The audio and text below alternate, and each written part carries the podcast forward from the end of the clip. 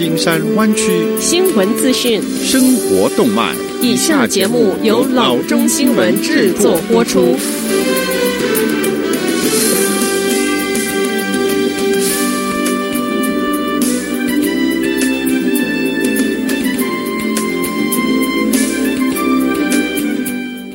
各位听众，大家好，欢迎来到老中广播电台的节目，我是君君。我们首先来关注今天的旧金山湾区地方消息。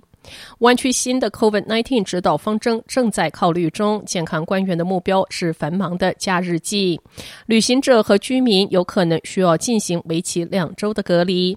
据预测，今年的感恩节的机票价格是比去年要便宜百分之四十，这可能会鼓吹家庭从全国各地聚集到一起。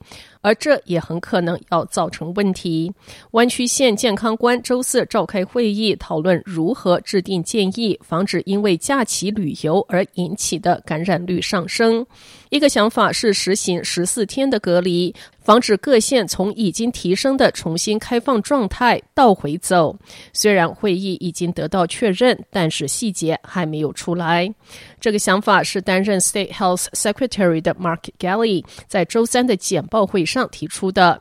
他说，一个地区性的方法可以帮助社区控制感染率和住院率。本周，纽约州宣布对大多数的州外和国际旅行者实行十四天的隔离。他只对那些来自相邻州的旅行者和在抵达前至少七十二个小时接受过检测的旅行者给予豁免。即便如此，他们依然必须隔离三天。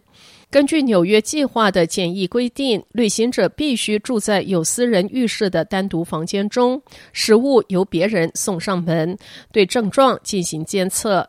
纽约对违反检疫者进行处罚，最高可以处罚一万元罚款和十五天的监禁。Gail 认为，加州人在八个月煎熬之后正经历疫情疲劳，但他敦促人们继续保持警惕，因为假期期间病例可能会迅速的飙升。下则消息，最终今年邮轮是不会起航了。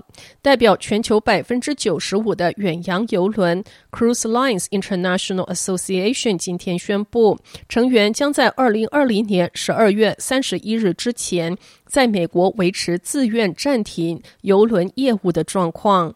该组织说，成员将利用今年剩余的时间，在外部公共健康专家和 CDC 的指导之下，准备实施广泛的措施，解决 COVID-19 的安全问题。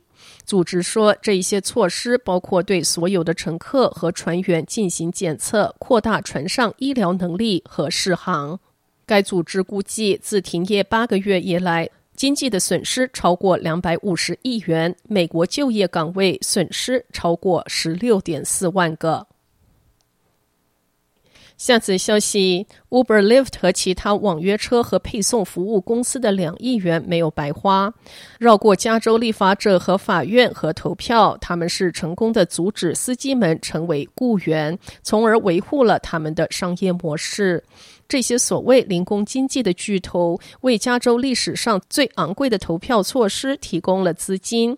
周二，一千一百多万名选民中有百分之五十八选择将司机归类于能够自己设定时间的独立承包商。这个结果对工会无疑是一个失败。工会一直在推动制定一项直接针对 Uber 和 Lyft 的州法律，要求两家公司为司机提供最低工资、加班费、医疗保险和报销费用等保护措施。二十二号提案支持者说，投票结果显示选民希望保持现在执行的制度。反对者表示，这些公司花钱买了自己的法律，并誓言将继续争取司机的权利。Uber 和 Lyft 曾经威胁说，如果输了，他们将退出加州。在这一场争斗中，他们得到了来自 DoorDash、Postmates 和 Instacart 的进一步支持。如果失败，他们的业务都可能会被颠覆。去年，立法机构中对劳工友好的民主党人通过了被称为 AB5 的具有里程碑意义的法律，对加州最高法院二零一八年一项裁决进行了扩展。这项裁决限制企业。将某些劳工者归类于独立承包商。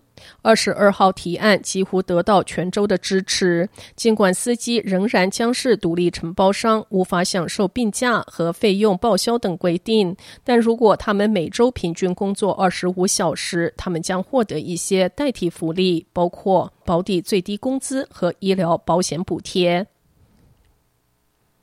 下次消息：COVID-19 疫情期间，Caltrain 失去大量乘客和后续的资金，但在周二选举之后，它可能会得到一条生命线和长期财政的支援。需要三个弯曲线三分之二选票的 Measure RR。看起来在所有选区报告情况下将顺利的获得通过。截至周三的凌晨，San Francisco 县报告有百分之七十四的投票选民赞成这一项措施；San Mateo 县有百分之七十二赞成；Santa Clara 县有百分之六十七赞成。San Mateo 县监事 Dave Pine 说：“随着 Measure RR 通过，Caltrain 在近三十年历史上第一次是有了稳定的专有资金来源。”员 Dave Pine 也是监管 Caltrain 的 Peninsula Corridor Joint Powers Board 的主席。这一项措施将在这三个县增收八分之一分销售税三十年，每年筹集一点零八亿元。Caltrain 近百分之七十的收入是依靠票价，但在 COVID-19 就地避难令中损失高达百分之九十五的乘客量，遭遇。一千八百五十万元的预算赤字。